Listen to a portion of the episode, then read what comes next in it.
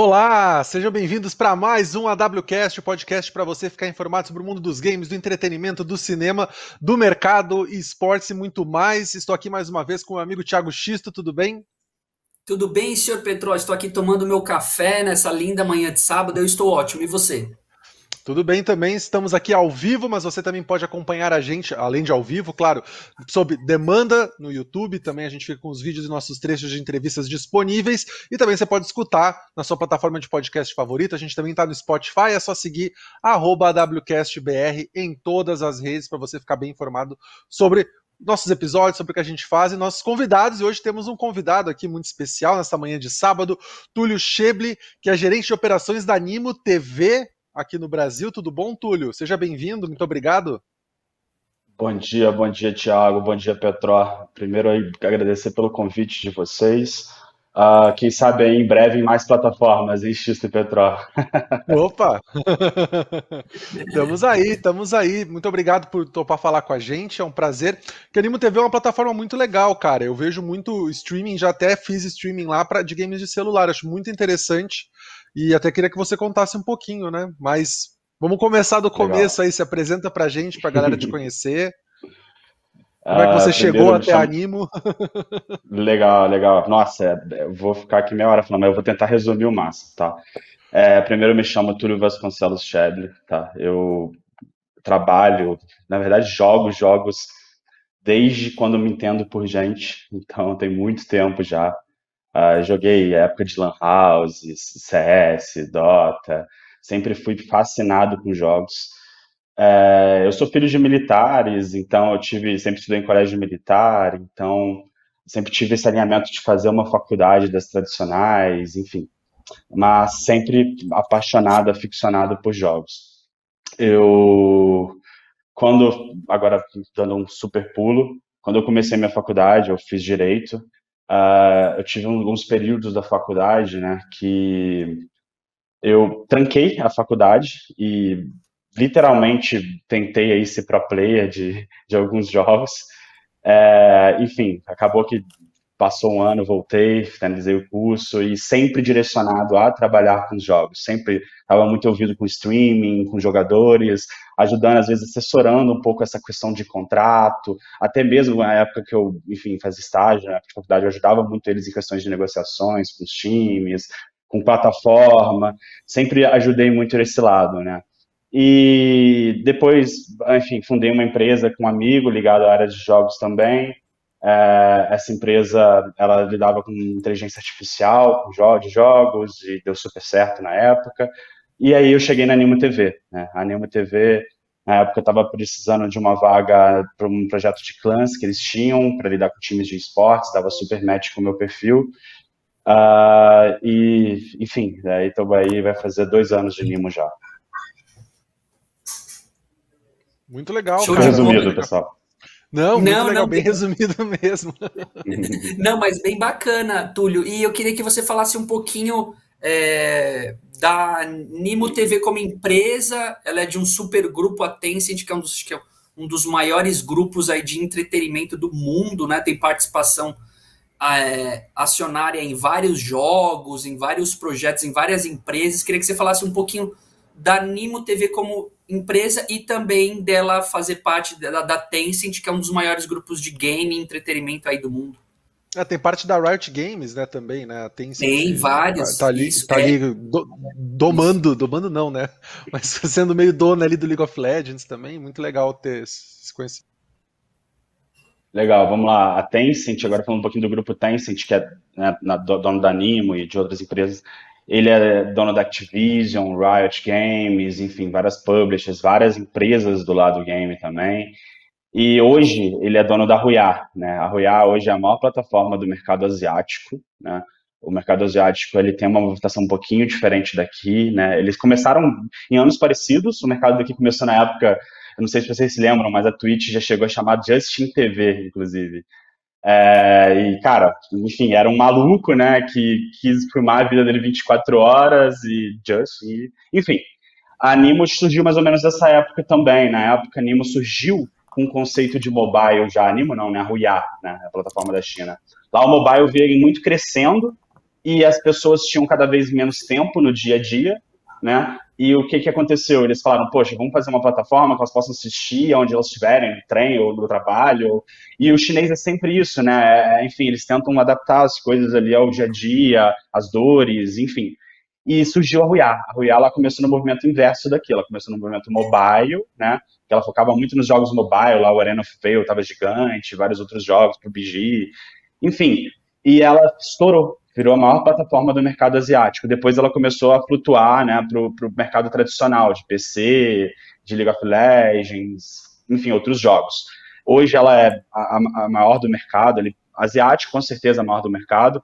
Eu tenho certeza que em questão de números, ela bate muito de frente com, com a Twitch também aqui. É, hoje ela tem ação na Bolsa de Valores, inclusive. É, ela tá, tá, tá lá, e ela expandiu por questões políticas e burocráticas qualquer lugar fora da China com o nome de Nimo TV. Né? Então hoje a gente está em, acho que oito ou dez países, todos com o nome de Nimo TV, uh, ah, e é, mas enfim, é a Ruiá, é o grupo Ruiá no final das contas. Tudo que a gente assina é via Ruiá e agora falando um pouquinho de Nimo, tá? Desculpa até puxar esse tempo, mas vamos lá.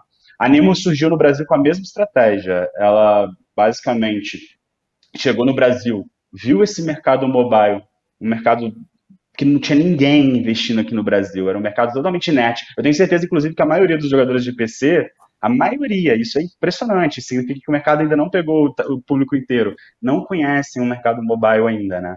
E a Animo chegou aqui, era um mercado, enfim, muito crescente, a gente fez um investimento muito forte nesse mercado, né? Uh, conheço jogos que estavam crescendo ali, como Free Fire e outros jogos cresceram muito conosco, nesse movimento, mas a gente focou muito nesse mercado, a gente sentiu que era, era o caminho, era a estratégia, então o nosso app mesmo, se vocês forem ver, ele é um app muito direcionado para mobile, se você for comparar, inclusive, assim, com outros apps concorrentes e tal, ele é forte em relação a isso, porque ele, ele literalmente vê a dor do usuário. Qual que é a dor do usuário? Eu vou te dar um exemplo. Uh, um usuário, é super legal o conceito de lojinha, né? Eu acho que o conceito de lojinha é incrível. O cara assistir, ganhar ali, gastar na lojinha do streamer, incrível. Mas isso para o mobile, você aplicar isso para o mobile, ele requer milhões de, enfim, variáveis. Por exemplo, o cara não vai ficar digitando ali toda hora no celular, barra loja no chat, barra apostando. Então você literalmente tem que ah, começar por aí, né? Por essa dor. Então, outra coisa, ele não vai para, ele vai clicar ali na loja, ele não vai para outro navegador. Isso pode tirar o fluxo se ele não desligar as navegações. Então isso dá todo um problema também. Então a lojinha ela tem que ser interna, ali, ela tem que ser já adaptada. Então, enfim, a gente faz, criou todo esse conceito hoje na Animo TV focado nisso, né? Para o cara que está assistindo do mobile, seja onde estiver, ele ter uma boa experiência de navegação, uma boa experiência de usuário, uma boa experiência assistindo streamer, enfim, e fácil ali, com todas as dores possíveis. A gente ainda falta muito, tá? Nesse mercado ainda estamos longe de ser perfeito em relação a isso, mas uh, o nosso time enxerga muito bem isso. É, bom, a Nimo focou, voltando na Nimo, né? Ela focou muito nesse mercado mobile, nisso emergiu gigantes aí, o Free Fire, outros jogos aí estão emergindo desse mercado também. A Nimo se consolidou como top 1 do mercado. A gente pegou, numa época, vários streamers de diferentes plataformas que eles eram muito promissores, né? Eram streamers muito promissores, só que eles ainda ninguém tinha, nenhum deles tinham crescido ainda, mas todos eles a gente enxergou toda, todo esse potencial deles. E aí deslanchou vários grupos de streamers gigantes. A gente tem um diferencial também, que a gente tem uma equipe brasileira muito consolidada. Hoje são mais de 30 funcionários na Nemo Brasil, né? Então, desde marketing, operações, customer service, pessoas que custam só de lifestyle, são mais de 30 pessoas brasileiros, tá? Então, eu não estou contando os chineses, tem alguns chineses sim que trabalham com a gente, inclusive são muitos, mas eu estou falando de brasileiros. E a gente trabalha muito com streamer, né? A gente foca muito no conceito de contar boas histórias, né? Então a gente acredita que, por exemplo, o streamer não vai converter sozinho da plataforma que ele está, ele não vai, ele tem que ter essa visão de marketing por trás, essa visão de operações, essa visão de contar uma boa história que isso vai converter. Enfim, então isso nossa equipe faz muito bem, né? Uh, a gente formou grupos aqui que foi El Gato, uh, Serol, Coringa, a Loud inteira estava na Animo, isso foi, foi muito interessante, né, que a Loud, a Loud ela tinha números absurdos na Animo, absurdos. Só que as pessoas sempre tinham um pé atrás, né, sempre, ah, mas é a plataforma da China, será que os números é reais? E a Loud fez esse movimento, eu acho que é natural, os movimentos de troca de streamer, de troca de usuário, de conteúdo, é natural do mercado, isso é, é só totalmente natural. E eles, perdão, fizeram essa troca, que inclusive estão na Twitch hoje, uh, chegaram aqui quebrando todos os recordes, né? O Bach aqui, ele, ele era muito grande na Nimo, né? Mas ele teve o recorde mundial, mundial não, brasileiro, né? 500 mil uh, pessoas assistindo ele. Cara, a, as pessoas não viam Gaules fazendo isso, né? Não viam Yoda fazendo isso. Então chegou um cara da, da Nimo TV, né? Pra Twitch, que ou seja, não tinha usuários da Twitch assistindo ele. ele obviamente hoje tem, mas não tinha usuários de... E quebrando tudo. Coringa hoje, eu não tenho dúvidas que ele é o streamer mais assistido da Twitch disparado. Então, assim, é, eu acho que ele deve pegar um pico de 50, pico, desculpa, uma média, 50, 60 mil pessoas por live. Ele era um fenômeno no anime, então eu já tinha certeza que ia ser aqui também. Então, assim, é, a gente formou-se fenômenos gigantescos na anime do mobile, desse mercado, e consolidamos ali em 2019, 2020 muito bem. Eu acho que foi a primeira plataforma né, que veio de fora e conseguiu ficar esse tempo todo no Brasil, muito consolidar, criar de fato grandes monstros, né? Porque até então ele só o que, que acontecia? A plataforma ela comprava um cara, enfim, da Twitch ou do YouTube, é muito famoso, e esse cara ficava naquela, enfim, né, doideira, não sei se quanto tempo o contrato vai durar, não, a Animo, ela criou talentos dentro da Animo, né, a gente fez muito talento, a gente trouxe também caras que a gente contou a história muito bem, caras estão super consolidados na Animo, então esse foi o diferencial do mercado que a gente conseguiu. Inclusive, né, agora finalizando esse ano de 2021 da Animo, é o ano que de fato a gente deu um super giro, gente entende que a gente está muito consolidado em mobile, né, enfim, e estamos agora investindo junto com a Tencent, agora junto com a Riot, na realidade, nessa parceria para atingir o mercado PC e o mercado Wild Rift, né, o mercado mobile que eles querem também. A gente fala um pouquinho mais para frente disso, enfim, mas é, eu ia perguntar do Wild Rift mesmo, mas o que eu queria que você me contasse antes da gente chegar lá é esse desafio, né? Porque você, ah, você não, Animo TV uh, chega no Brasil, ela, como você falou, acho que há dois, uh, dois um pouco menos de dois anos, né? Mais de dois anos. Uh, se eu não estou enganado, você me corrige a data, e teve aí já, já chegou com outros concorrentes. Como é que foi esse trabalho de, de trazer uma marca nova para o Brasil, esse desafio de trazer essa marca nova para o Brasil é. e fazer, sim. Desculpa, pode falar, X. Não, perfeito, só para complementar, e assim, você entrar com uma marca nova num mercado já assim, com meio com outros players há muito mais tempo, né? Então o desafio, o desafio de você quebrar a barreira, né, de entrada, quando você tem concorrentes ali já há muito tempo no mercado, você inserir uma marca nova, também acrescenta aí nesse desafio que você comentou, com certeza. Uhum, uhum. Bom, vamos lá. É, eu acredito que o principal diferencial hoje do Animo, tá, seja, a, novamente, a, os funcionários que estão hoje com a gente, o pessoal é um pessoal do mercado de gamer, ama gamer, eles são, vieram de empresas muito fortes, trabalham ali literalmente com o coração na empresa. Então, isso eu acho que é um dos diferenciais que a gente tem, que é contar histórias. Não adianta você, por maior que streamer seja, só jogar ele lá, né? Que não é assim que as coisas funcionam. Então, isso eu acho que é um dos grandes diferenciais eu acho que é estrategicamente. A gente sempre teve muito alinhado. A gente nunca inflacionou o mercado, a gente nunca investiu errado, a gente sempre fez as coisas devagar, com calma. Então, o que, que acontece? Eu acho que esse foi o diferencial da Nimo para as outras plataformas chinesas e estrangeiras que vieram. Né? A gente foi muito focado. E essa questão do mobile, eu acredito que tenha sido literalmente é, o nosso caminho perfeito, né, digamos assim, porque ninguém olhava para esse mercado, ninguém olhava para esse mercado. E a Nimo olhou com ele e com certeza, eu não tenho dúvidas que hoje ele é um dos maiores mercados do Brasil, também pelo investimento que a Nimo fez nele. E aquilo eu não enxergo também às vezes como concorrente. Isso também é legal essa visão, tá? Eu não enxergo como concorrente. Por exemplo, quando a Twitch, né, ela pega um super público aqui no Free Fire e tem um evento super, enfim, na hora seguinte que esse evento acaba, no minuto seguinte que esse evento acaba, nossa plataforma está bombando ali de usuários de Free Fire. Então, assim, quando a concorrente, é literalmente aquela visão, quando a concorrente cresce, você também cresce.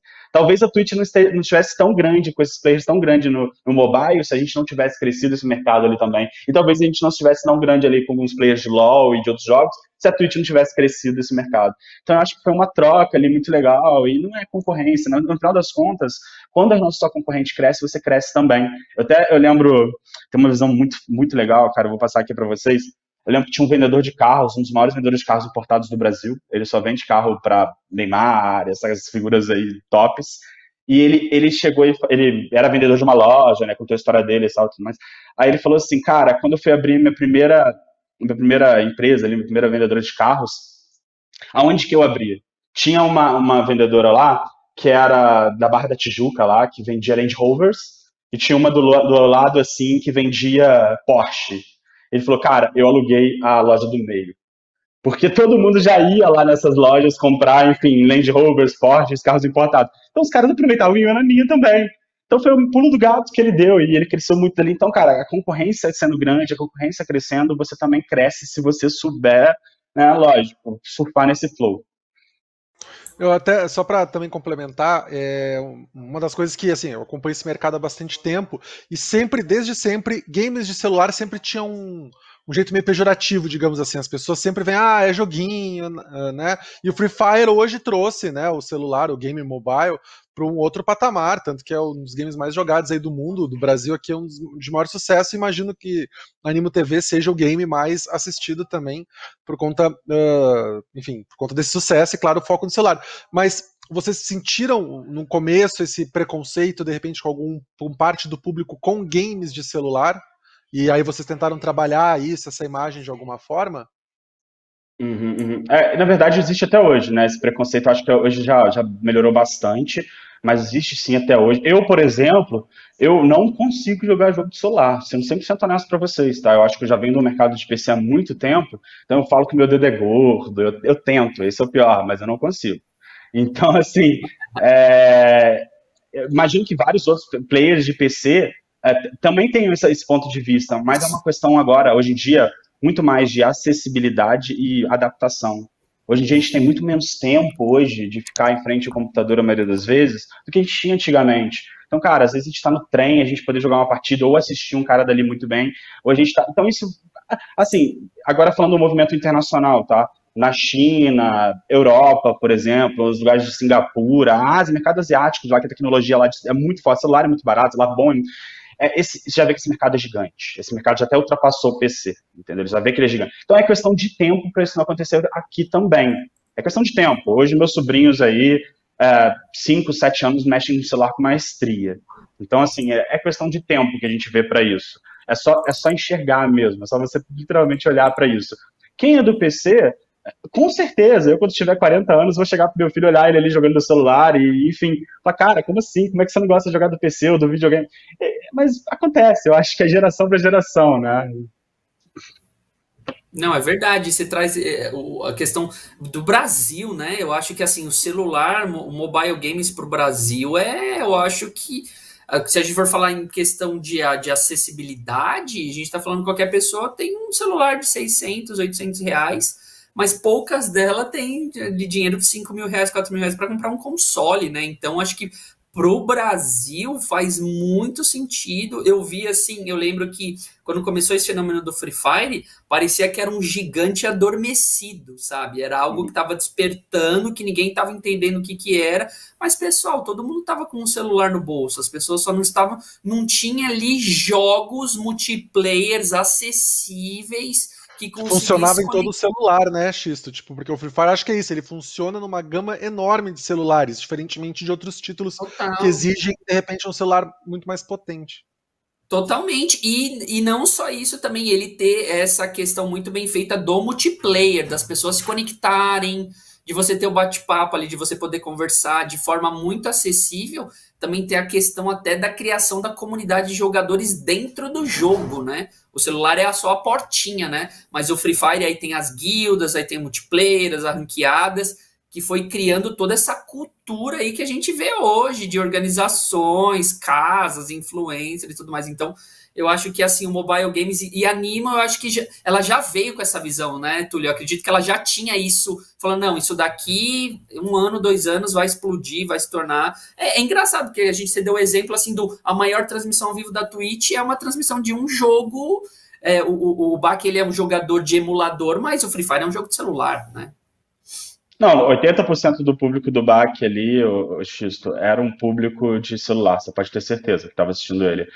É, é, é, super interessante isso, cara, que você falou que era como se fosse um gigante adormecido, né? Eu faço um movimento muito, muito, muito parecido com o movimento que. Fazer uma analogia, né? Com o movimento que foi aquele movimento de Lan House há um tempo atrás, há 15, 20 anos atrás.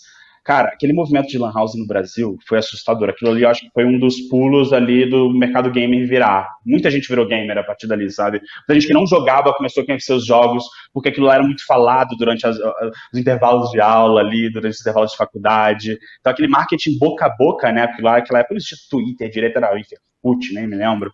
Mas era aquele marketing boca a boca, é isso que pega. Então, o que pegou no mobile foi isso também, cara. Tipo, o cara chegar no intervalo da aula ali dele, até desculpa falar isso aí, mas no ônibus da escola, né, tá jogando um joguinho ali, o amigo do lado vê aquilo. O que, que é isso? Cara, o amigo dele nem é gamer, mas o que, que é isso?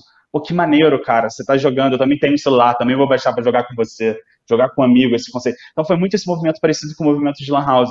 E isso é bom a galera de PC ficar esperto, né? Porque eu, eu vejo que tem muitos streamers que têm um certo preconceito com esse público. É um público teen, de fato, público de 9 a 18, 20 anos, enfim. Mas, cara, é, não, não pode ter esse preconceito, porque essa galera, elas são os próximos gamers.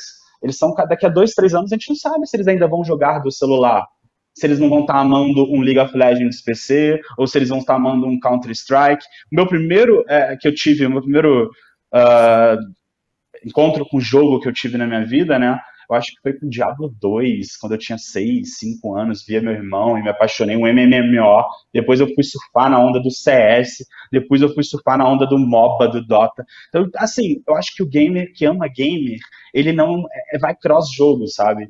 Se ele estiver tendo um campeonato legal, ele assiste, se estiver tendo um jogo ali da hora, ele joga. Então, é isso, é isso. A galera não pode ter preconceito com esse povo novo do Free Fire que tá vindo. Esses streamers. O Gaules é um exemplo muito bom disso, que ele tá, acho que, fazendo vários collabs com essa galera e tudo mais. E, cara, eles vão chegar, vão olhar ali aquele cara tendo um conteúdo foda, aquele cara fazendo um conteúdo legal, vai virar fã daquele cara, independente do jogo. É o menino que ama gamer hoje, é o novo gamer. E eu vejo velho, também. Contas. É, todos nós. É, mas, cara, mas é que eu vejo dessa, é, mas que eu vejo dessa geração mais nova, tipo, que você falou aí dos nove, pouco antes até dos oito, até o, os vinte aí, que realmente game de celular, ele acaba não tendo esse mesmo preconceito que, que tem nessa geração que a gente tá falando um pouco mais velha, né?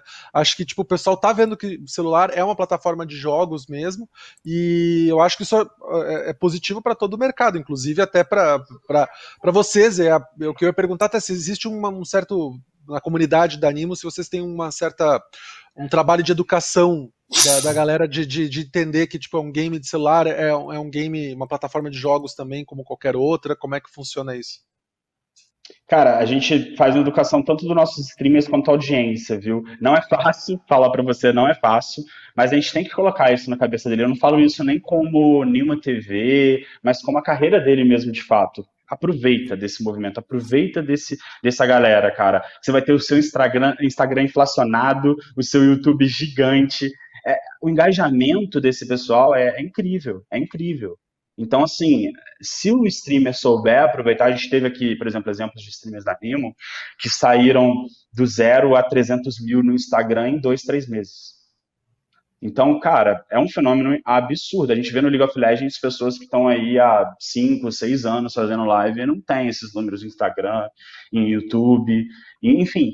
Então, e o legal disso é que monta-se um movimento 360 desse criador de conteúdo. Que esse criador de conteúdo fica aquele criador de conteúdo perfeito para as marcas, perfeito para o mercado. Por quê? Porque ele tem um Instagram engajado, ele tem um YouTube engajado, ele tem uma plataforma de streaming engajada. Enfim, então é isso. Assim.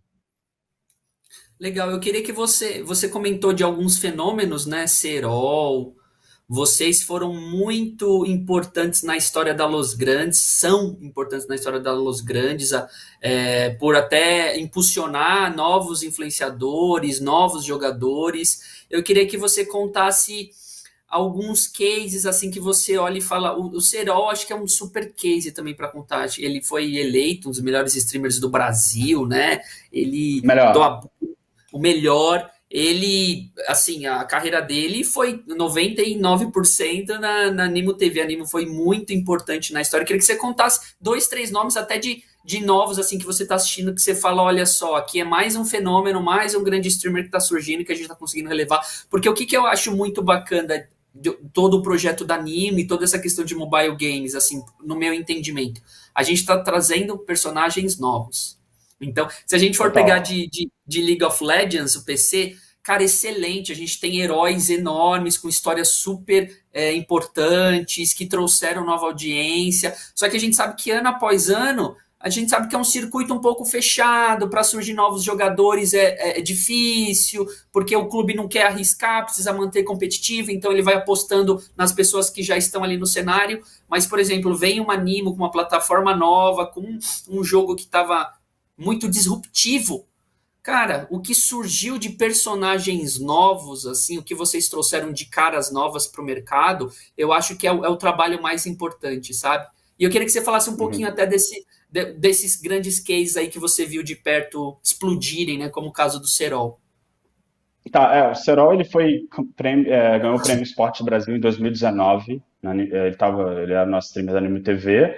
Ele, cara, era, era incrível. Os números dele sempre foram incríveis na Anime. Uh, outro case muito legal, vou falar do El Gato. O El Gato é um influenciador dono da Los Grandes, né?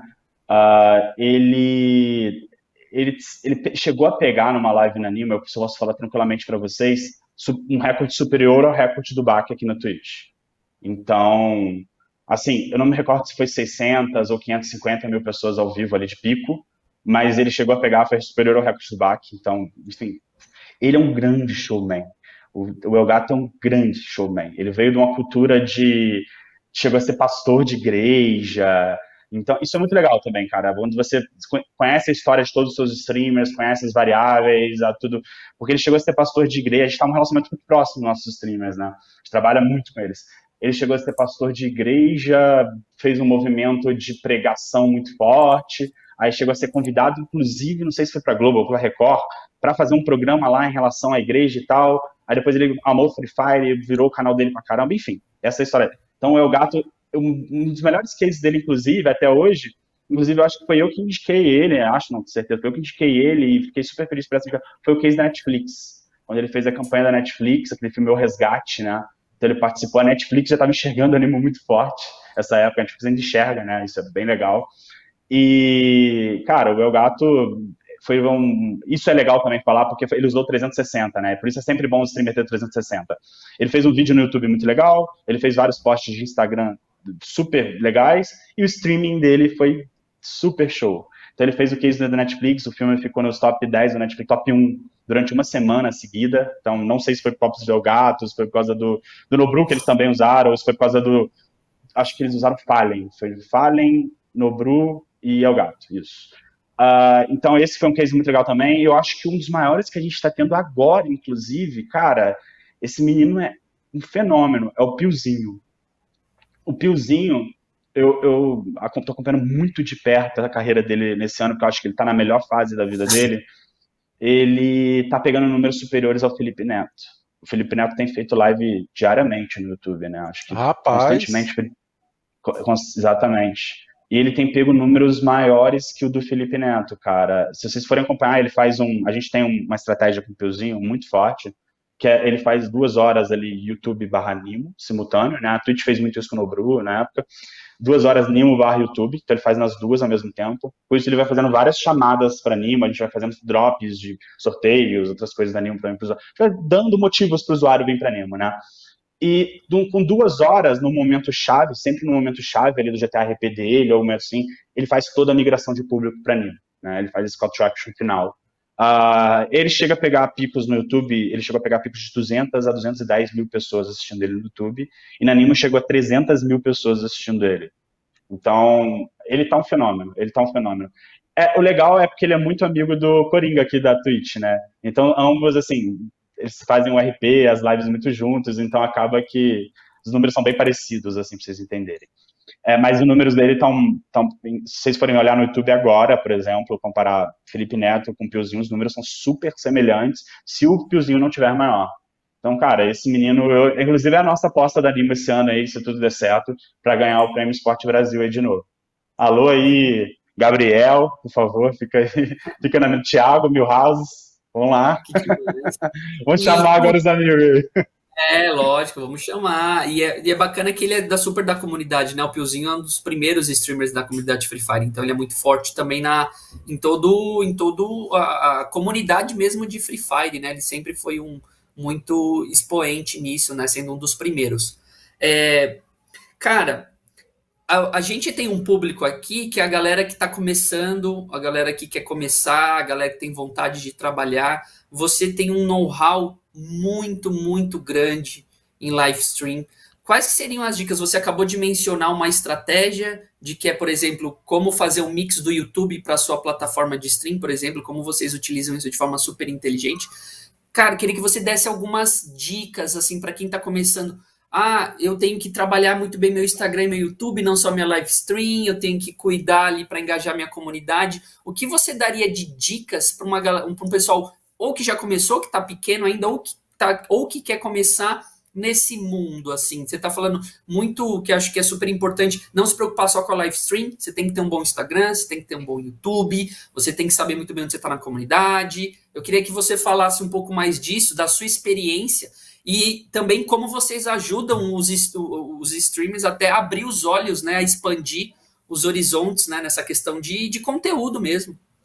É, eu ia hum, aproveitar hum, e perguntar também como é que, que é mais ou menos a mesma pergunta, como é que vocês descobrem esses novos talentos, né? Que é o é. trabalho que vocês fazem para descobrir novos talentos. Vamos lá. É, Petróis Xisto, é, eu vou falar do, do, meu ponto de vista, tá? Como que eu vejo, enxergo um criador de conteúdo aí, quando eu vou buscar alguém, como que eu vou, enfim. É, não, a gente não vê só os números. Eu acho que os números, lógico, eles são super importantes. O cara tem números legais de Instagram, de Twitter, de YouTube. Então, ou seja, trabalhem essas mídias sociais, tenham bons números, deixam elas em identidade visual bacana, enfim. Mas agora, voltando nisso aí, eu acho que o cara tem um webcam com uma qualidade legal, o cara tem um microfone com ser um bom microfone, o cara ser habilidoso é um diferencial? É, mas às vezes o cara ser é, engraçado é mais, melhor ainda. Enfim, então tem essas variáveis que a gente aplica que são super importantes, né? a gente chama isso de variáveis no, no estudo do streaming, digamos assim, na metodologia de, de operações. Né? Essas variáveis, elas chegam a ser mais importantes que os números, porque elas chegam né, a diminuir a porcentagem de conversão do streamer ou aumentar a porcentagem de conversão do streamer esporadicamente. Enfim, então, exemplo, um cara super engraçado, um cara que está num momento muito bom, é, um pro player que acabou de ganhar um CBLOL, por exemplo, um pro player que está na melhor fase dele, um cara que tem um Twitter super engajado, um cara esse, esses são os fundamentais para o live streaming. Então, ou seja, você streamer, cuide da sua identidade visual, cuide do seu público, cuide da sua live, seja engraçado, interaja, ou tenha uma boa habilidade, ou tem, uma, tem que ter uma webcam muito boa, tem que ter uma identidade visual legal, tem que saber trabalhar a divulgação. Sempre que entrar em live, cara, faz stories, faz stories durante as lives, call to action são super importantes. É, enfim, esse é muita coisa, tá? Mas eu acho que no caminho do streamer, ele naturalmente vai pegando isso que funciona, o que não funciona com a comunidade dele e vai aprimorando isso de fato, sabe? Show de não, bola. Cara, é muito legal. Diga. Muito bacana. E eu queria que você falasse também, Túlio, de eu sei que como o Animo se preocupa com o pequeno. Com quem tem números pequenos, está começando, vocês têm um programa para remunerar as pessoas que têm até números pequenos. Eu queria que você falasse um pouquinho disso também, porque às vezes a gente sabe que assim, é, para tudo, né? Até por exemplo, pegar como exemplo aqui o nosso podcast. A gente sabe que para a gente bater os mil, os primeiros mil seguidores é a barreira mais difícil. Para a gente bater dos mil para os dez mil, já começa aquele efeito snowball, a gente já começa a ganhar mais força. Então, o que eu vejo também estudando esses caras grandes é que assim, eles sempre falam da dificuldade de você bater os seus primeiros mil seguidores. É a, a barreira mais difícil. Porque, tipo, de 500 mil para um milhão é muito mais fácil, mesmo o número sendo maior, porque você consegue ganhar atração e esse efeito no é, snowball. Eu queria que você falasse um pouquinho uhum. desses projetos e programas que vocês auxiliam esses streamers pequenos, esse sistema de remuneração para o cara que pega 50, 100 pessoas ali, e como isso é importante para fomentar novos nomes surgirem no mercado. Legal, Thiago, legal. É, bom, vendo esse ponto de vista, só para vocês entenderem, né, eu acho que se a gente botar na Nimo, principalmente no horário nobre, 7, 8 horas da noite, assim, você vai ver um número de lives abertas muito grande Então, de Free Fire chega a ter 1.300, de Wild Rift a gente está batendo 200, 300 lives simultâneas nesse horário nobre. Então, assim, cara, é um. É literalmente por causa desses programas de revelação de novos talentos que a gente tem. A gente gasta muito com a nossa base, digamos assim. Porque a gente literalmente acredita que esses serão os potenciais do futuro. É, e ali a gente revela muitos talentos. Não só revelamos muitos talentos, mas a gente trabalha muito perto com os times e com as agências que estão conosco de indicação. De falar, olha, aquele menino está crescendo ali, vai lá. Então, a Loud foi muito assim na Nimo, né? A Loud, ela começou com 5, 6 streamers conosco, ela acabou com um casting de mais de 20 streamers conosco, todos da Nimo, todos vieram endêmicos da Nimo, né? Isso foi super legal. Todos começaram com zero seguidores, enfim. Uh, então, esses nossos programas são muito fortes. Hoje a gente tem o Nimo Elite Streamer, né, de Free Fire, ele tem algumas classes dele ali que chega a pagar até 5 dólares por pessoa na sua live. Né? Então, é bem, bem agressivo, assim, de, de questão de pagamento. É, claro que tem uma escala e tudo mais, mas quanto, digamos, mais base o streamer menor ele é, 50, 100 pessoas, mais ele ganha, né, digamos assim. Até, até para dar aquela aquele empurrão inicial pro cara, né? Para ele poder comprar um monitor legal, para ele vestir a camisa da Nimo, que, pô, a Nimo foi aquela que forneceu aquele inicial, né? E, enfim, esse nosso programa de base a gente tem para hoje, está aberto no Free Fire, está aberto em todos, acho que todos os jogos, se eu não me engano, tá? Mas os mais, assim, agressivos, digamos que eles variam de jogo para jogo, é o de Free Fire, Wild Rift, League of Legends e GTA, né? São os nossos quatro hoje mais agressivos do mercado e, enfim, de, hoje a nossa comunidade de GTA é gigantesca, gigantesca. Nossa comunidade de Free Fire muito grande, né? E de Wild Rift tem emergindo de forma muito legal. A gente acredita que vai ser a plataforma principal, inclusive, do jogo. Como é que vocês se preparam para esses novos lançamentos? Né? O Wild Rift chegou no Brasil, acho que faz um pouco menos de, de uma semana, né? acho que foi a semana até que, que chegou. Uh, e eu queria entender como é que vocês se preparam para receber esses novos jogos. Já começa um pouquinho antes a preparar a comunidade, para já trazer pessoas, já fazer com que membros aí da Animo TV, usuários, já façam streaming. Como é que funciona? Uhum. Tá, vamos lá. É, primeiro a gente tem que dever um pouquinho do, do, do fit, né, que, que o jogo novo dá com a nossa própria plataforma. Né? Então, uh, dando um exemplo para vocês, esse movimento novo que está surgindo do, do Wild Rift, tá? Esse Wild Rift é um jogo novo mobile que é concorrência, sendo 100% honesto para vocês, direto do Free Fire, tá? Então, o que, que acontece em relação a isso? A Riot enxergou isso muito bem, com maestria em relação a isso. O cara do LoL, que joga PC há 10 anos, 15 anos que ele joga no PC, tudo bem, ele vai jogar uma partidinha ou outra, vai ter o Wild Rift instalado, mas ele não vai ser o cara que vai se dedicar horas no Wild Rift. Ele vai ter, talvez, digamos, a palavra preconceito, posso falar dessa maneira. Mas é, o, o, cara, o cara que vem do jogo, do mobile, do Free Fire, por exemplo, ou, enfim, jogos de mobile, esse cara tem toda uma tendência. Ele já tem celular, já joga de celular a jogar o Wild Rift. Então, esse é o principal target né, da, da, Riot nesse movimento. E isso deu muito fit com a gente, porque a gente queria muito entrar no, tanto no movimento de PC, League of Legends, como também um apoio forte de uma publisher e tudo mais. A Riot veio com tudo apanhando a Nimo. Né? Uh, a gente fez uma troca muito legal entre Riot e Nimo. E isso, a, a, nossa ideia não é transformar usuários de Free Fire em Wild Rift, não. Mas é mostrar pro, o jogo para eles. E lógico, quem quiser continuar jogando Free Fire joga Free Fire, que vier jogar de Wild Rift, seja muito bem-vindo, é uma nova perspectiva de mercado. Eu comecei assim, eu sou um exemplo, novamente, né? Clássico disso, comecei no jogo de tiro, não, um MMO, depois um jogo de tiro, depois terminei no MOBA, então, eu tenho certeza que vai ter muita gente que está jogando Free Fire hoje, mas quando começar a curtir o mob, o gênero mob, que eles não conheceram ainda, não existe ainda. Aliás, o Mobile Legends, né, o Orion of Veil, mas eles perderam muita força no Brasil, né? Eu acho que o Wild Rift vem com tudo, para mostrar para essa galera o gênero MOBA. Então, a Riot está muito bem direcionada estrategicamente em relação a isso. As campanhas que elas fez, elas usaram Coringa, né, na campanha delas do jogo, que é um dos maiores aí junto com o Piozinho. Usaram o Piozinho no primeiro evento oficial deles na Nimo TV. A gente chegou a bater ali 20 mil pessoas nesse evento, para vocês terem uma ideia. Então, cara, eles, eles enxergaram isso totalmente e vieram aí para mostrar esse gênero MOBA para essa galera do celular, né, para esse público gigantesco. E eu acho que isso vai ser muito legal também para esse pessoal do, do LoL e do, do PC, porque a partir daí também vai quebrar algumas barreiras para eles. Porque o cara, a partir do que ele conhece o MOBA ali, conhece o LoL do celular, ele começa a curtir o cara do PC também, Então, ele começa a conhecer novos jogos, né? Enfim. Mas é isso, é um movimento de apoio de publisher, movimento de fit do jogo, se faz sentido com o nosso público, movimento de se o jogo mesmo é um jogo que vai pegar no Brasil, se faz sentido com o Brasil, né? Ou seja, uma acessibilidade boa, enfim, esse é o, é o principal, é literalmente um estudo mesmo de mercado. E falar um pouquinho dessa parte de, de, Não só agora sendo um pouquinho dos games que tem Animo TV, mas tem uma parte lifestyle dedicada ali, né?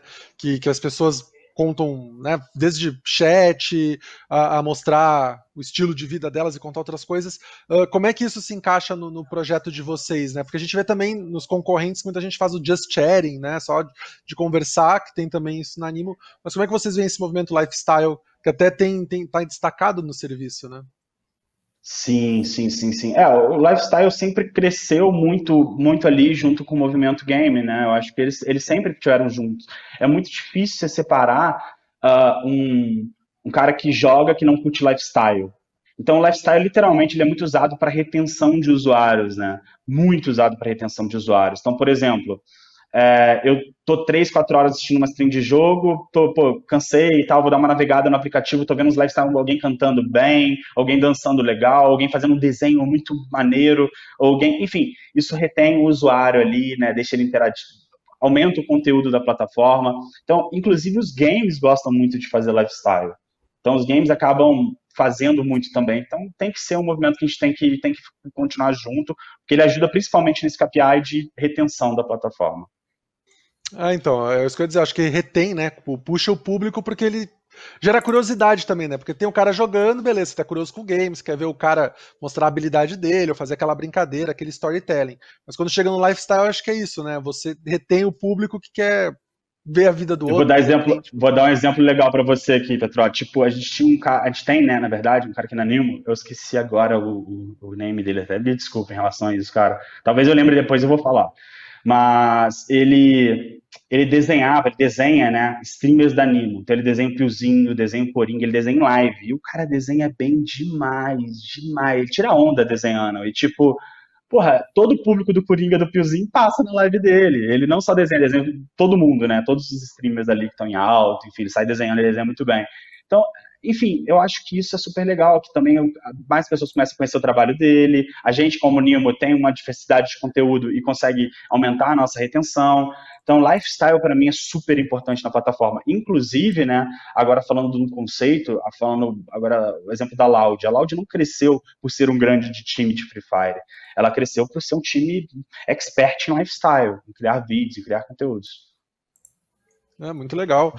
E, e eu, eu, gosto também porque tipo, teve um movimento, só rapidinho, só para complementar, é, teve Não, um movimento muito legal de, de tipo o ASMR também nessas plataformas de streaming, né? A galera fazia vídeo comendo, fazia vídeo, tipo, acariciando o pet, né? O gato, ou um cachorro, ou lá dando banho. Uma vez eu vi dando banho, né? Meu SMR dando banho, que daí você vê o barulho do cachorro, enfim. Tem também isso, né? Sim, cara, eu já fiquei impressionado. Eu já vi live com duas mil pessoas que ela ficava assim no microfone de pertinho, fazendo um barulhinho. Né? Não sei se era para a pessoa dormir, o SNR é mais um, é um movimento relaxante, né, de tirar tensão, de tirar, enfim. Então era, era, era é interessante. Hoje é, cara, o mercado de streaming sempre surge novos, novos é, conteúdos. hoje é super comum isso, né? Daqui a pouco vai ter gente que vai fazer streaming dormindo, né? A pessoa ué, bota dormindo a câmera ali e mostra para todo mundo dormindo. Nossa, a gente pode dar vários exemplos aqui. Algo que eu tô vendo que está crescendo muito no Brasil é os de leitura, escritores ou redatores é, gostam de ler ou escrever junto com a galera que está vendo. Então tem, tem uhum. várias tendências aí que a gente pode mencionar. Tem músicos entrando nas plataformas. Eu acho que, como é algo baseado em pessoas, assim, vai ter assuntos diversos, a todo momento vai aparecer algo novo, então é bem bacana ver. E Túlio, é, eu queria assim, a sua visão do a gente está vendo aqui o Wild Rift, né, que está explodindo, que vem com um lançamento bem forte. Tem algo assim que você ainda acredita que tem muito espaço para crescimento no Brasil? Talvez um próximo jogo que está chegando, ou mesmo mais IRL ganhando cada vez mais é, força na plataforma. Tem jogos ou tendências que você enxerga que tem muito potencial de crescimento ainda no Brasil? Ou você acha que a gente está no momento mesmo de consolidação desses títulos aí que já estão no mercado? É, esse movimento do MOBA, o MOBA mobile, ele ainda precisa se consolidar no Brasil de fato. Ele ainda está nesse momento de crescente, né? Então acho que ele é um dos exemplos que você até mesmo está falando aí, porque ainda precisa dessa consolidação de fato, né? Do usuário experimentar, e apesar de ter tido 10 milhões de downloads e tudo mais, enfim, ele ainda ele tem que passar por esse movimento. Porém, todavia, vamos lá, é, o xadrez, cara, não sei se vocês perceberam, mas porra, o xadrez está crescendo muito na comunidade de games. A gente está vendo lives de xadrez aí eu acho que o xadrez, inclusive, esse movimento é muito legal, cara, quando acontece isso, porque muitas mais pessoas começam a jogar xadrez depois disso. Muitas mais pessoas começam a fazer live de xadrez depois Mas disso. Mas você diz o xadrez Times... físico mesmo? Você diz xadrez... Não, xadrez online. Xadrez online, xadrez online. Tá, é, sim. Acho que deve ser muito também é, por causa do Gambito da Rainha, né? Que fez muito sucesso. Muito, sem dúvida, sem dúvida. Um movimento de sucesso de, de, enfim, do programa, não, não tenho dúvida disso. Mas, claro, influenciadores também fazem parte disso. Tem uma menina aqui da Twitch, acho que é uma Volite, não me recordo o nome dela, ela é da Team Liquid, eu acho, ou um time muito famoso, pega 5, 6 mil pessoas em live. Xadrez, cara, se vocês forem ver na, na Twitch agora, por exemplo, ele tá super em top aí, super em alta.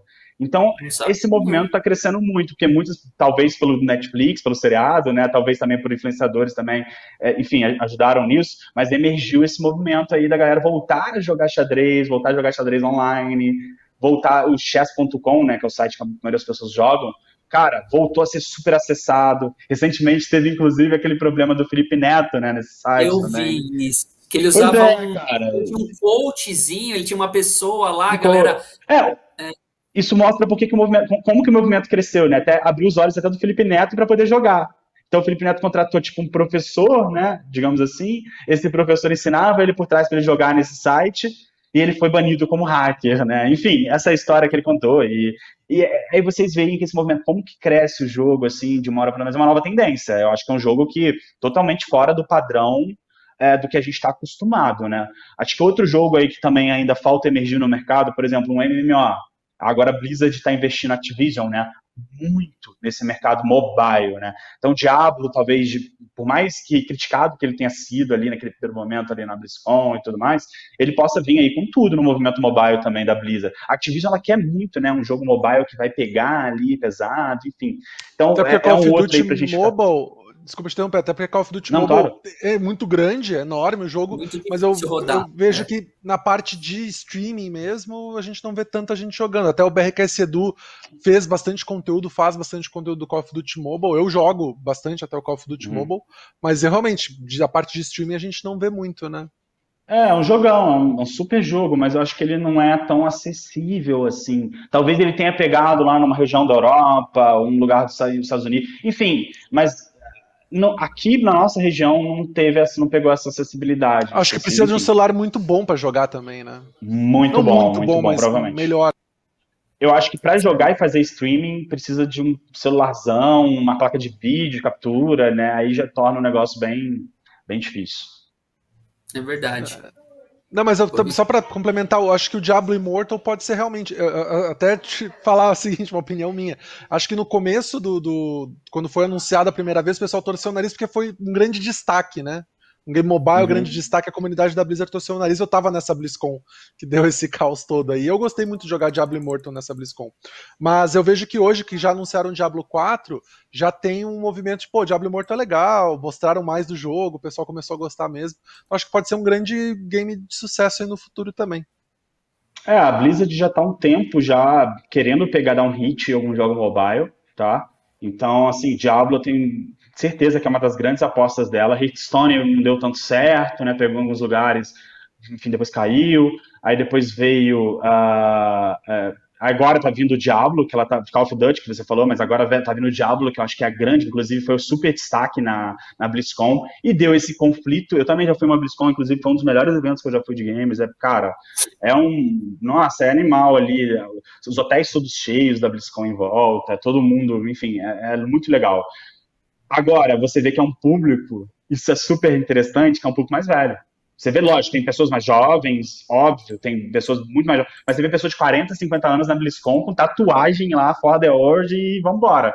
Agora, essa galera teve preconceito no momento inicial. Putz, como assim mobile? Meu irmão, tava esperando aí, sei lá, é, Diablo 4, lançamento, sei lá, veio esse mobile aí pra gente, né?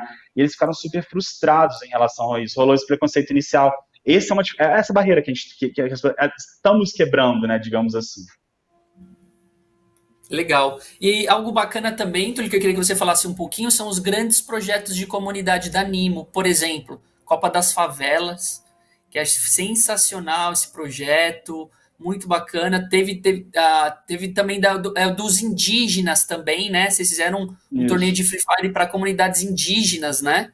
Eu queria que você falasse um pouquinho desses eventos, desses projetos especiais também. Tem a Los Grandes também, vocês fizeram vários projetos com eles de peneira, de de torneios. Eu queria que você falasse um pouquinho dessa da, da, estratégia desses eventos de comunidade também, que sempre deram muito, muito, fizeram muito sucesso na Nimo.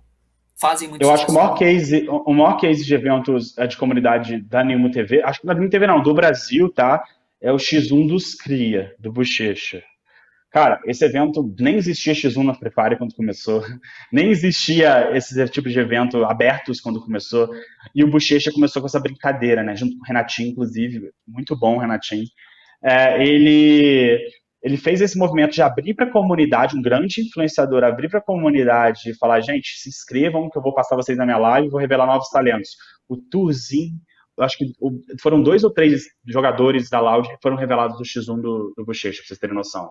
Two Nine, cara, é muita gente. É uma, uma galera gigante hoje do mercado de Fire, que já é gigantesca, foi revelado desse X1. Recentemente, inclusive, o LDzinho, né, que teve aquela história, cara, isso acho que são os grandes cases da anime, né, essas histórias de sucesso. O LDzinho, a história dele é a seguinte, ele é um influenciador, um, um jogador na realidade, que entrou nesse X1 dos Crias do Bochecha, e chega numa etapa do X1 dos CRI, é tipo tabelado, tabelado, que você começa a pegar a galera famosa do mercado, do cenário, que o Bochecha convida aí o player gigante para entrar nas etapas finais, entendeu? Então, aí a comunidade enfrenta os gigantes, né? Vamos falar, e aí que esses caras começam a aparecer, aí que começa a brincadeira. Esse LDzinho começou a amassar todo mundo, cara, todo mundo, os melhores players do mercado. E o que, que aconteceu? Os caras começaram a falar que ele era hacker. Então todo mundo começou a fazer stories depois, assim, falando, putz, esse cara é hacker e tal, aí não dá. Aí o outro também fazia, o outro nem, nem queria jogar no dia seguinte com ele, porque falou que ele era hacker, até deu, deu WO, falou, não, não vou jogar não. Aí, enfim, essa etapa ele tem que passar com uns 14 jogadores ainda, 10 jogadores, sei lá, conhecidos, para ele chegar lá, né? Enfim, ainda é uma nova é, etapa do torneio. Aí, cara, todo mundo virou esse movimento hacker, o Bochecha fazendo live lá, telando o LDzinho, falando, cara, galera, não sei e tal. Aí o outro já falava, é hacker sim e tal, com certeza, enfim. Chegou, no final dessa live, o LDzinho amassando todo mundo, o LDzinho chegou, tipo, nas semifinais do torneio. Semifinais do torneio. No final da live das semifinais, eles chamaram o LDzinho na call do Discord. Falou, pô, LDzinho, cola aí, tá todo mundo chamando de ser hacker. E aí, cara, a gente pode ver seu PC, sei lá o que o pai dele atendeu a call. O pai dele chegou e falou assim, galera, o negócio é o seguinte, ele desenho que tá do meu lado, é meu filho, boto minha mão no fogo por ele, vocês estão viajando, isso aí que vocês estão fazendo. Tem, tinha uns dois, três dias, o torneio dura uns quatro, cinco dias, né? Que a galera tava nesse movimento de hack, hack, hack, hack, hack, hack, gigantes, pessoas, cara, a galera do Free Fire novamente, é pessoas que têm um milhão, dois milhões em Instagram, o alcance dos caras é, qualquer coisinha vira viral, isso aí virou viral. Então, ele falou, olha, teu filho, ele, ele quer só ter a chance dele, ele tá do meu lado aqui, eu também jogo Free Fire, vai falou também, jogo Free Fire. É, a gente mora na favela aqui, eu não sei se era Bangu, onde eles moravam lá.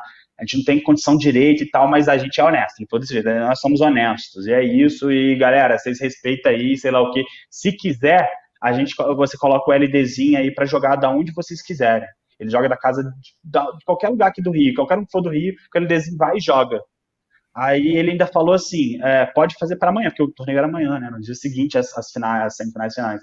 Cara, a gente fez um bem bolado, uma força-tarefa lá, piozinho, gigantesco, comprou a ideia, falou, Telezinho, vem aqui para casa que você vai jogar do meu PC, né, e tal, eu tenho dois, então você vai jogar do meu PC aqui, PC bomba ainda, 10 vezes melhor que o do LDzinho, né, imagina.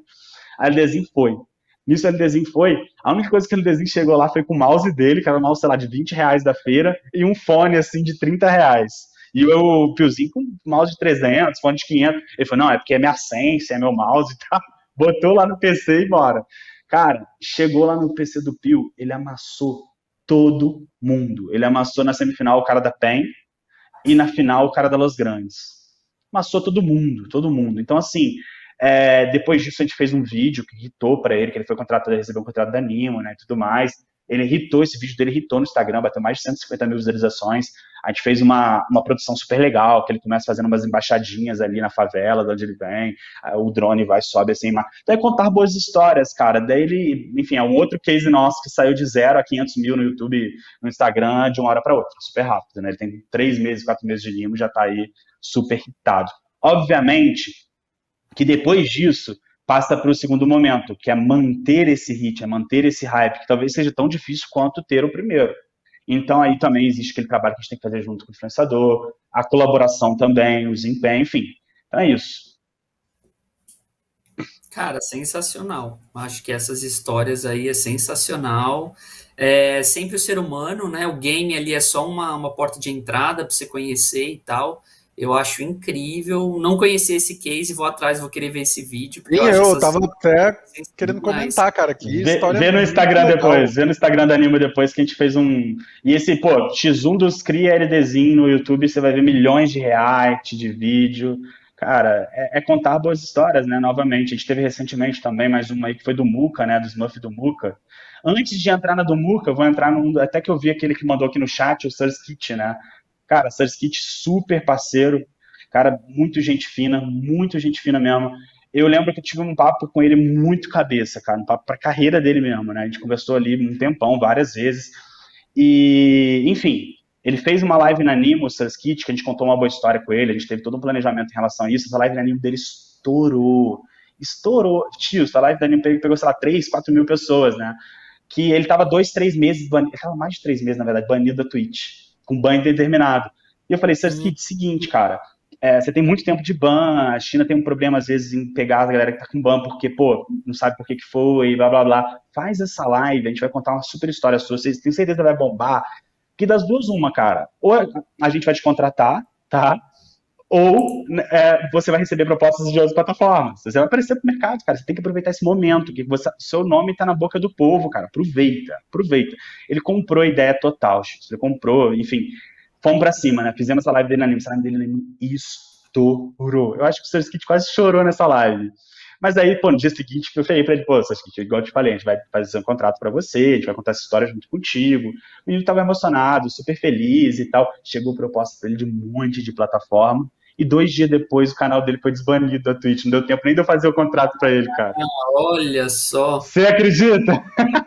Aí ele ainda falou para mim, pô, Túlio, eu visto muito animo, cara, e tal, mas eu quero tentar crescer mais um pouquinho. Eu falei, não, cara, vai lá, vamos lá, que vai ser. As coisas vão acontecer no momento certo, cara. A gente nem tinha muito LOL na animo naquela época, que foi, sei lá, há sete, oito meses. Talvez hoje em dia, cara, faria um super sentido, daria um super net, seria super rápido as coisas, mas na época a gente nem, a gente nem tava voltado em LOL, né? Então por isso que talvez discutou um pouco as coisas mas foi uns sete, oito meses atrás. É, foi literalmente isso, gente. Ele fez a live na Nimo, a live estourou, mexeu com o mercado, foi trending topics tweet. Então, enfim, estourou.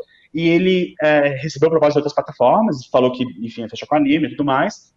E dois, três dias, foi dois, três dias, acho que foi dois. O canal dele da Twitch, depois de quatro, cinco meses, com ban indeterminado, que é ban indeterminado, foi desbanido. Aí, cara, ele me ligou de madrugada, eu vou ter que contar essas, Kit. Chapado, tava bebendo pra caramba, né? Comemorando, porque ele falou, porra, tinha cinco meses que ele não ganhava um centavo, porque, pô, é fonte de renda do cara cortar de uma hora pra outra, galera. Imagina isso. De uma hora pra outra, pum, acabou sua fonte de renda, né? Então o cara tava cinco meses, vai, perrengue, velho, perrengue. Vocês que estavam no perrengue, na correria. E ele pegou, cara, é, enfim, ficou super feliz naquela dele desbanida, recebendo oferta, a live dele bombou, estourada, depois a galera comprou a ideia, que a história que a gente contou, o canal dele foi desbanido. Ele me ligou de madrugada e falou, pô, Tulhão, então, cara, não sei se você viu e tal, meu canal tá. Lógico, teve 10 mil likes a notícia o canal dele foi desbanido. É, então, eu, eu tô aqui em dúvida, tô muito feliz, cara, agradeço você. Eu falei, Saskit, cara, fica tranquilo, a sua carreira, cara, você merece tudo, você vai voar aí, moleque, seja o cara que você é e vamos independente da escolha dele, vai para cima. Acho que é a carreira dele, né? Quem sabe daqui a pouco. Eu falei pra ele, quem sabe daqui a pouco a gente não vai estar no movimento super forte de LOL e que vai voltar. As portas estão abertas, você não anima. Ele ficou felizão, chorou na ligação, mano. E agradeceu e foi, foi fora. Porque eu falei para ele que essa live ia ser o divisor de águas da carreira dele. Que, cara, se ele esperasse uma semana ou duas, aquilo ia acabar. Que era exatamente o momento que tava todo mundo comprando o ban dele, tava no mercado ali, todo mundo falando, pô, por que até hoje esse skin foi desbanido? Tinha vídeo rolando, todo mundo hypando aquilo. Então era a hora dele fazer aquilo, né? Enfim, então, um outro case legal aí da, da Nimo aí também, com um cara que não tá na Nimo, mas que eu gosto de, de, de também apontar aí. Não, muito legal. Não, muito, e é bacana, legal. é bacana É bacana que você contou da estrutura que a Nimo tem no Brasil, né? Porque a gente sabe que às vezes acontece de um streamer levar um ban, ele nem sabe o motivo, porque ele não tem um contato imediato de alguém aqui do Brasil, tem que acionar um time de fora, aí a comunidade fica toda apreensiva. O que, que aconteceu? Aí o cara às vezes vai no Twitter, fala alguma coisa atravessada e vira um problemão. Eu queria que você contasse também essa questão da Animas, questão de que acho que é um ponto delicado para a gente abordar, a questão das políticas de conteúdo, banimento, como vocês operam nisso, como é feita essa, essa questão, porque eu acredito que o ban, o ban deve ser tipo a última alternativa quando acontece alguma coisa. É uma ferramenta, tem que ser usado em, em, se uma situação, acho que pedir isso, né? Não estou falando que que a gente não que isso não pode ser feito. Acho que isso tem que ser feito, mas acho que é uma atitude um pouco extrema e ela tem que ser muito clara, né? Tem que ser exatamente muito objetiva. Eu queria que você falasse um pouquinho de como você enxerga toda essa questão. A gente tem vários cases de banimento que a gente pode falar. Tem o do Yoda com a Twitch, que aconteceu várias vezes e balançou muita coisa. Queria que você comentasse a sua visão disso, Túlio, que acho que é super importante. Tá, vamos lá. É, cara, o ban, né, igual você mesmo falou aí agora, X, ele, ele tem que ser a última alternativa de fato, cara. Assim, as, o ban mesmo, né? Às vezes você dá um strike no canal do cara porque aconteceu alguma coisa errada. Até acontece, né? Ele ficar live off ali durante 5, 2 minutos, enfim. Mas o ban, você banir um cara indeterminadamente, porque o cara às vezes tem comprou um carro, uma casa, tá alimentando a família, isso aí tem que ser muito bem pensado, né?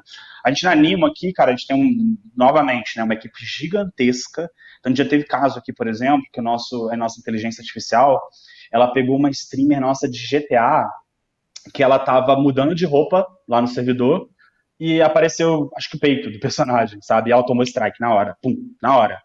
Aí nisso era um strike de, acho que 15, 20 minutos, mas que para ela fazia toda a diferença, porque ela estava para cumprir as metas do contrato, estava no último dia do mês e ela ficou desesperada. Bicho, ela começou lá 8 horas da noite, mandar mensagem no grupo da Anima. A gente tem um grupo, tem um grupo quase 10 pessoas com nossos streamers, pra você ter noção. Dependendo do streamer, quase 15, enfim.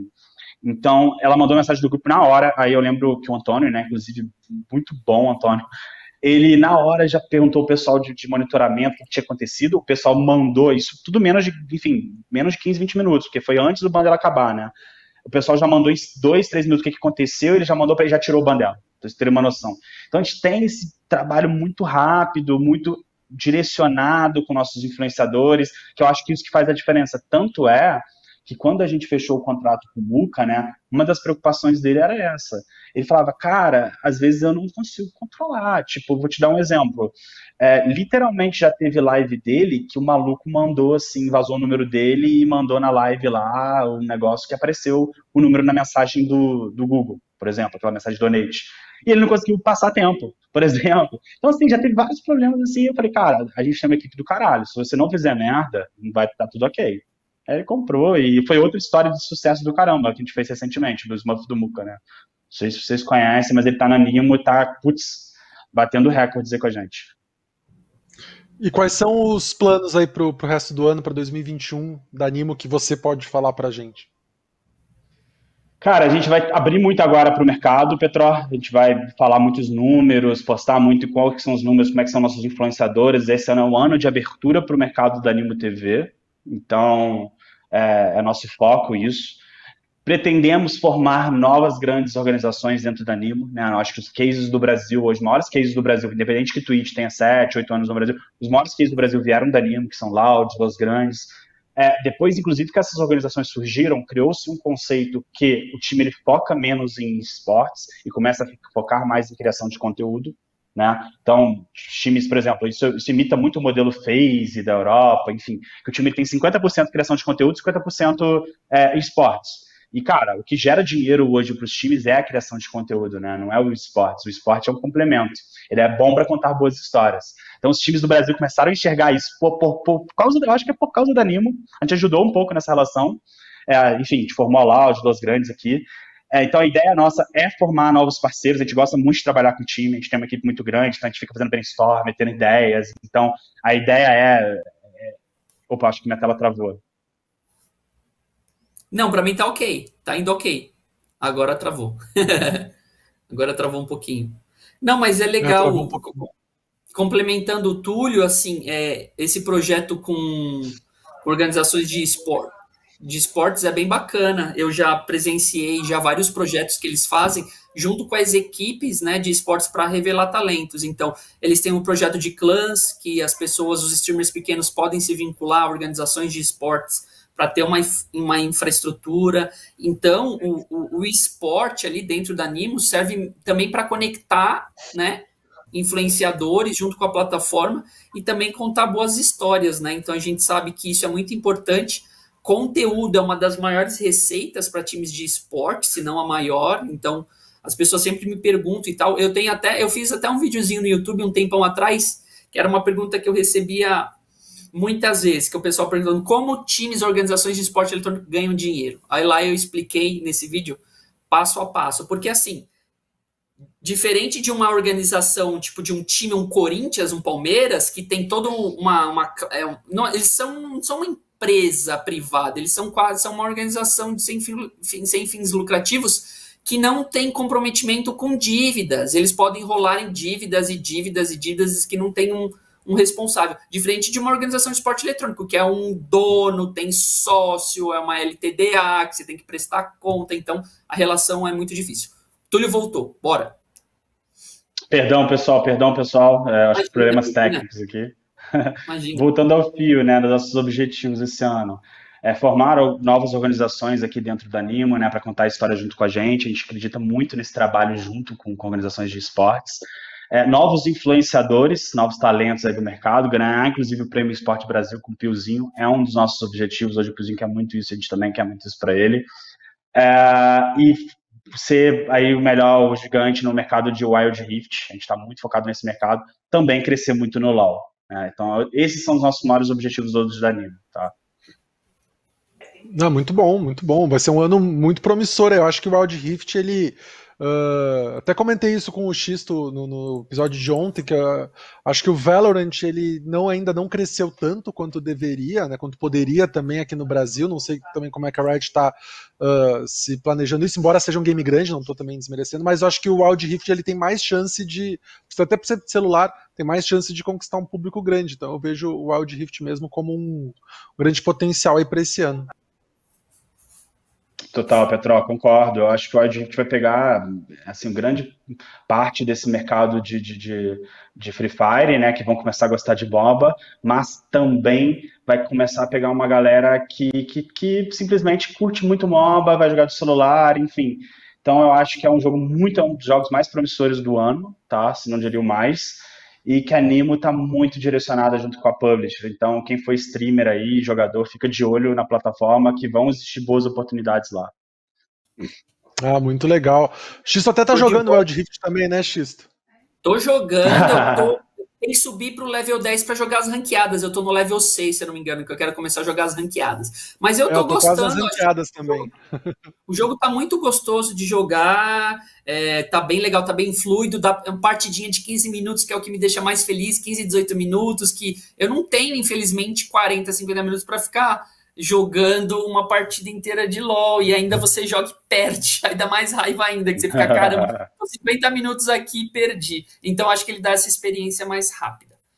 Bom, é isso. Legal. Pessoal, muito obrigado, Túlio. Cara, deixa seus contatos, o pra galera te seguir, já tem o seu arroba aí, mas de, deixa o seu recado para a galera, suas redes sociais, como o pessoal te encontra, também as redes sociais da Nimo, para a galera também entrar em contato com vocês. Passa Passa um pouco aí do, da, dos seus contatos para a galera que está assistindo poder te encontrar. Vamos lá, galera. É, minhas redes sociais é meu nome e sobrenome, todas elas. Acho que uh, Instagram, Twitter, todas elas digitando isso, vocês me acham. Pode me mandar mensagem, tranquilo. Eu respondo à medida do possível, tá? Uh, e Nimo, a, Nimo, a rede social da Nimo, se eu não me engano, aqui no Brasil é Nimo TV Underline Brasil, tá? No Instagram está quase com 2 milhões lá de seguidores. Ajuda a gente a bater lá. Acho que vai ter um. Com, com podcast aqui bombando, vai ter os 2 milhões lá. Ah, certeza, a gente deseja muito sucesso para todo mundo da Animo. Parabéns pelo trabalho de vocês e a gente torce que 2021 traga muito, muito mais sucesso aí, que vocês atinjam essas metas que você falou aí. E vamos tentar jogar um Wild Rift qualquer hora dessas aí, todo mundo. Bora, bora fazer um desafio é, time da Nimo contra time do, do podcast aí. Vambora. Legal. vamos fazer. A gente, o pessoal da Nimo tá viciado, perder, cara. A gente não gosta de perder também aqui, não. Sou treinado. Sou é, treinado. Eu, sou, eu, sou, eu sou o dedo gordo da galera. E pessoal, quem quiser seguir o AWCast para saber quando tem novos episódios, quando saber quando também tem o, a publicação dos nossos trechos das entrevistas e também da íntegra, só seguir AWCast BR em todas as redes sociais. Quem quiser seguir Thiago Xisto é Xisto GG e quem quiser me seguir é Gustavo Petró. Muito obrigado a todos. Obrigado, Túlio, aí, por conversar com a gente. Foi muito legal o papo. Xisto também aí, foi muito bom conversar e te ver aí nesse sabadão. Todos que você tenha uma boa Páscoa no final de semana e boa Páscoa também para você, Túlio. Para todos aí que estão nos boa acompanhando. Páscoa, pessoal. É isso aí, semana que vem. Semana que vem estamos de volta, firme e fortes. Estamos aí, muito obrigado Tamo a todos. Junto, galera. Até mais. Tchau, tchau, gente. Um abraço, até mais.